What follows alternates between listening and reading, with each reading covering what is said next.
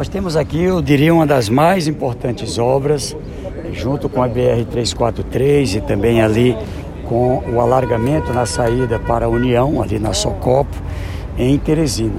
Nós estamos falando aqui é, no total dessas obras, como a gente agora vai prosseguir, é, próximo de 200 milhões de reais.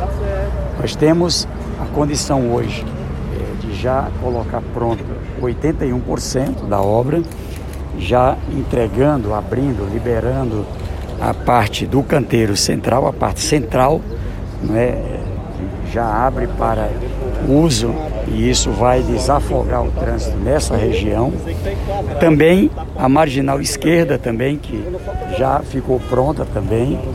E temos agora que cuidar, ou seja, de um lado a gente libera essa parte que ficou pronta, mais ou menos 60 milhões de reais de investimento aqui nesta obra, e temos agora as condições de é, poder cuidar de algumas partes que faltam. Ali eh, falta duas, umas duas passarelas que serão feitas para essa preocupação com o pedestre, para passar de um lado a outro aqui nessa região. Nós temos ainda uma rotatória aqui na região do Porto Alegre, que também para evitar acidentes, enfim, vamos também ter ali um investimento e ainda é, ali na Polícia Rodoviária é, Federal também ali a gente vai fazer um acesso também para poder cuidar daquela região.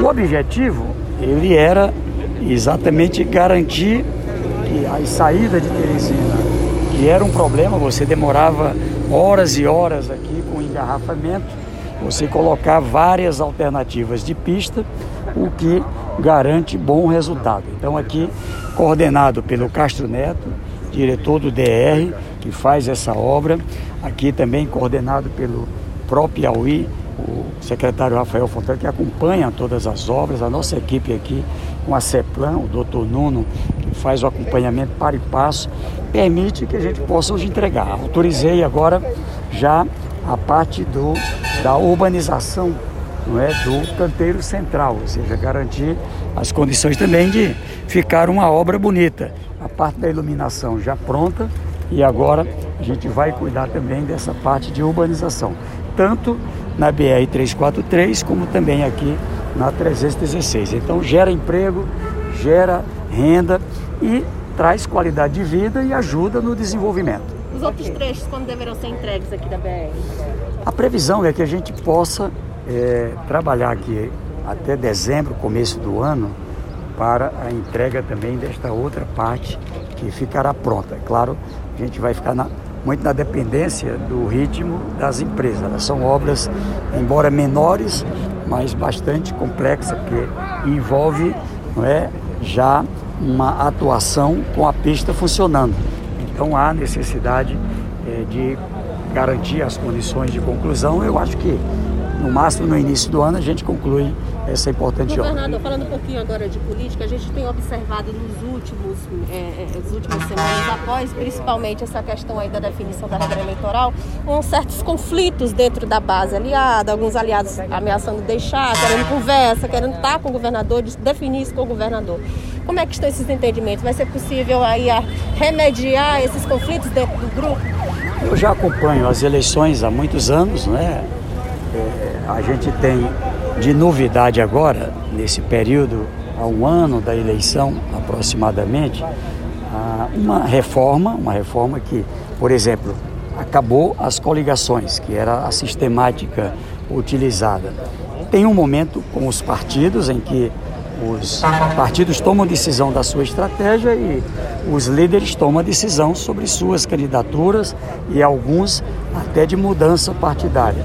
Agora eu vejo que nada fora daquilo que é normal e vamos dialogar, vamos estar trabalhando. O objetivo é ter é, um conjunto de líderes que possa nos permitir é, uma, uma considerável maioria na Assembleia e também no Parlamento é, Federal, tanto na Câmara como no Senado. E eu creio que, que eu tenho dialogado, né, nada que não tenha condições da gente ter solução. Muita atenção, muita gratidão a todos os líderes. A oposição aposta, governador, no desembarque de alguns aliados que hoje estão ao seu lado. Como é que você avalia essa estratégia da oposição de tentar cooptar aliados?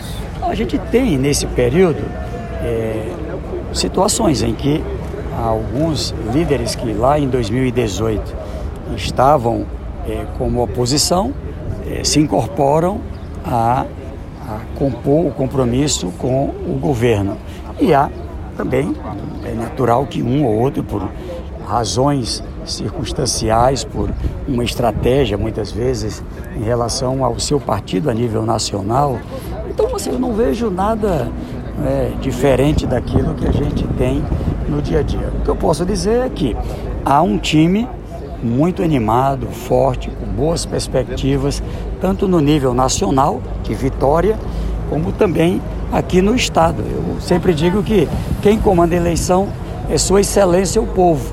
Então a gente tem que trabalhar pelo povo. Quem trabalha, Deus abençoa e dá boas vitórias. O governador, o senhor, o senhor pretende é, ter conversações com o deputado Wilson Brandão para alinhar entendimentos após a eleição do TCE? Claro, nós temos todas as condições. Aliás, já estamos é, dialogando e é, ele precisou de um tempo para uma situação particular dele é, relacionado à saúde, mas é, temos todo não é, o, o caminho. É um líder que eu respeito muito como amigo, é uma pessoa com quem tive o privilégio de conviver ainda quando era deputado estadual e de lá para cá, independente da posição política, sempre tivemos uma relação madura e certamente eh, será um prazer muito grande poder dialogar com ele e quero contar não é, com ele nos ajudando aí na construção da, desse projeto de Piauí. Né? Aqui não se trata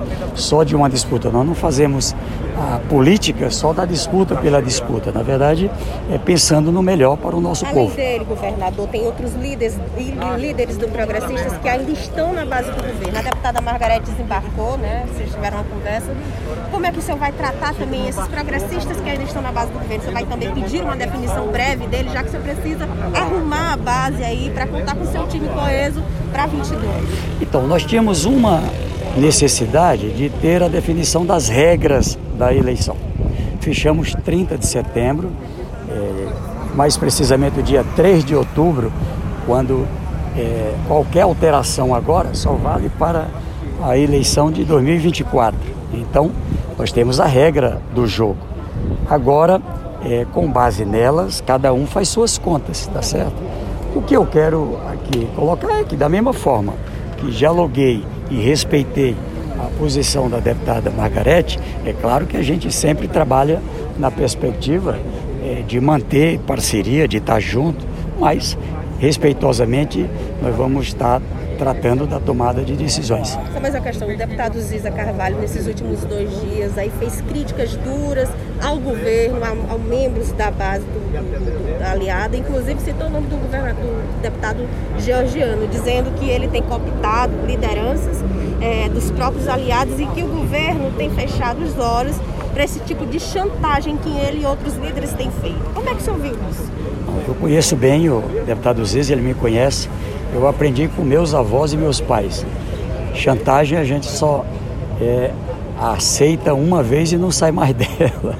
Por isso mesmo é, eu tenho buscado uma relação olho no olho, uma relação sincera, o deputado Ziza, conheço desde a época do seu pai, deputado Biraci Carvalho, convivo com ele desde criança. Fomos vizinhos, parede com parede, morando aqui em Teresina, sua mãe, seus irmãos, enfim.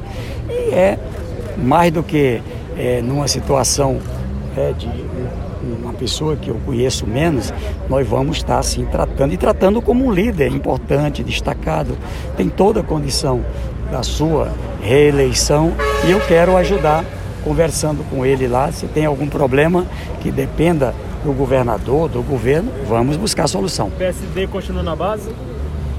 Trabalho que sim, não é? A gente tem nesse momento, e é preciso compreender isso, uma decisão nacional.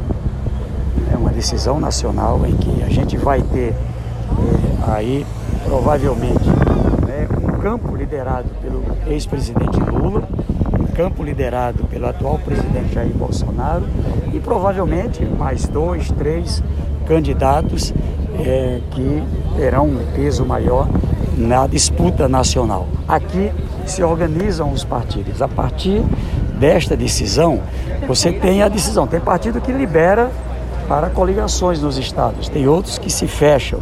É, então, esse momento é um momento que a gente tem ao mesmo tempo a organização nacional e a organização no estado.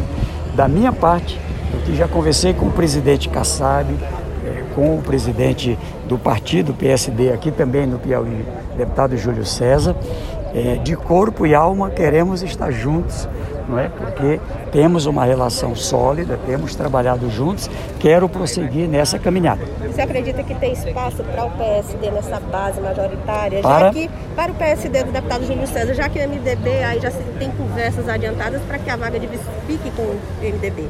Como é que o senhor vai lidar com essa questão, já que eles bateram o pé e dizem que querem essa vaga majoritária de vice na chapa? Primeiro, vamos fazer uma composição com o time, né? os que são da base.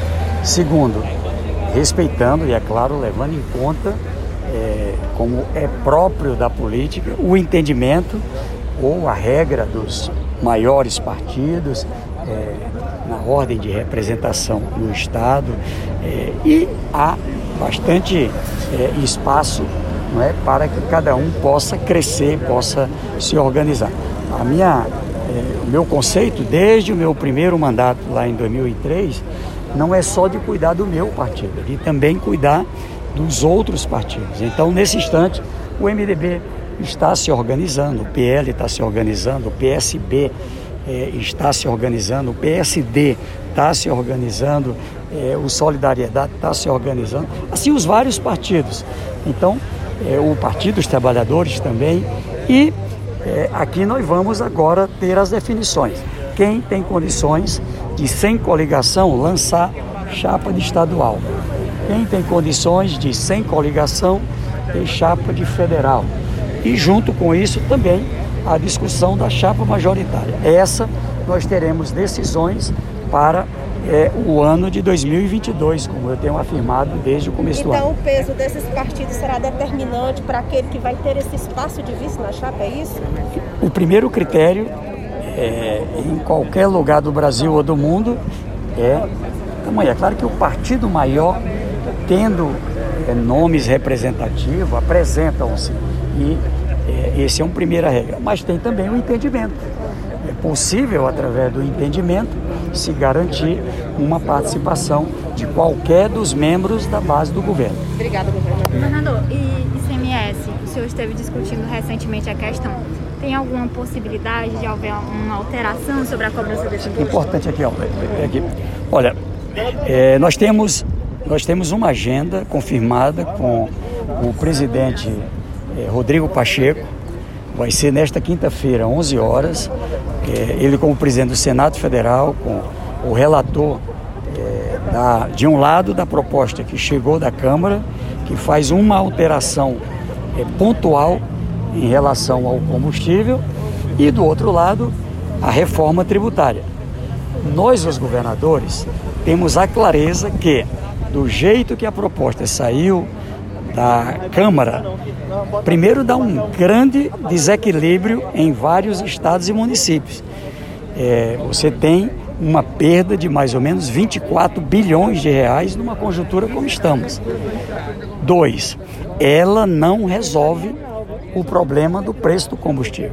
O preço do combustível, para dar solução, é o que o Brasil praticou até antes do governo do presidente Jair Bolsonaro. Aliás, a, a partir de da mudança feita em 2016, começou a ter problema já em 2017. É o fundo de equalização do combustível.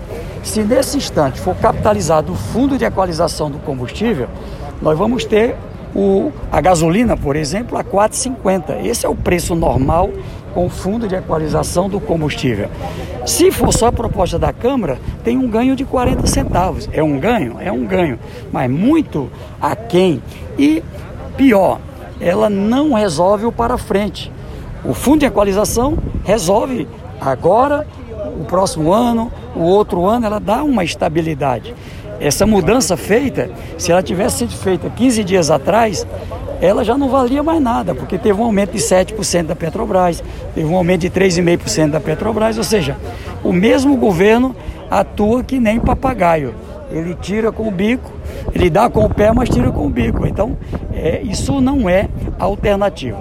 E defendemos, assim também com muita força, a partir da proposta apresentada pelo Concefaz, coordenada pelo secretário de Fazenda do Piauí, Rafael Fonteles, mas em consonância os 27 estados, dialogando com os municípios, dialogando na época com o ex-secretário do Tesouro Mansueto, dialogando com vários setores da economia, tem uma proposta pronta com o senador Roberto Rocha é, e a partir da proposta do Concefaz, nós podemos chegar a um entendimento para a reforma tributária.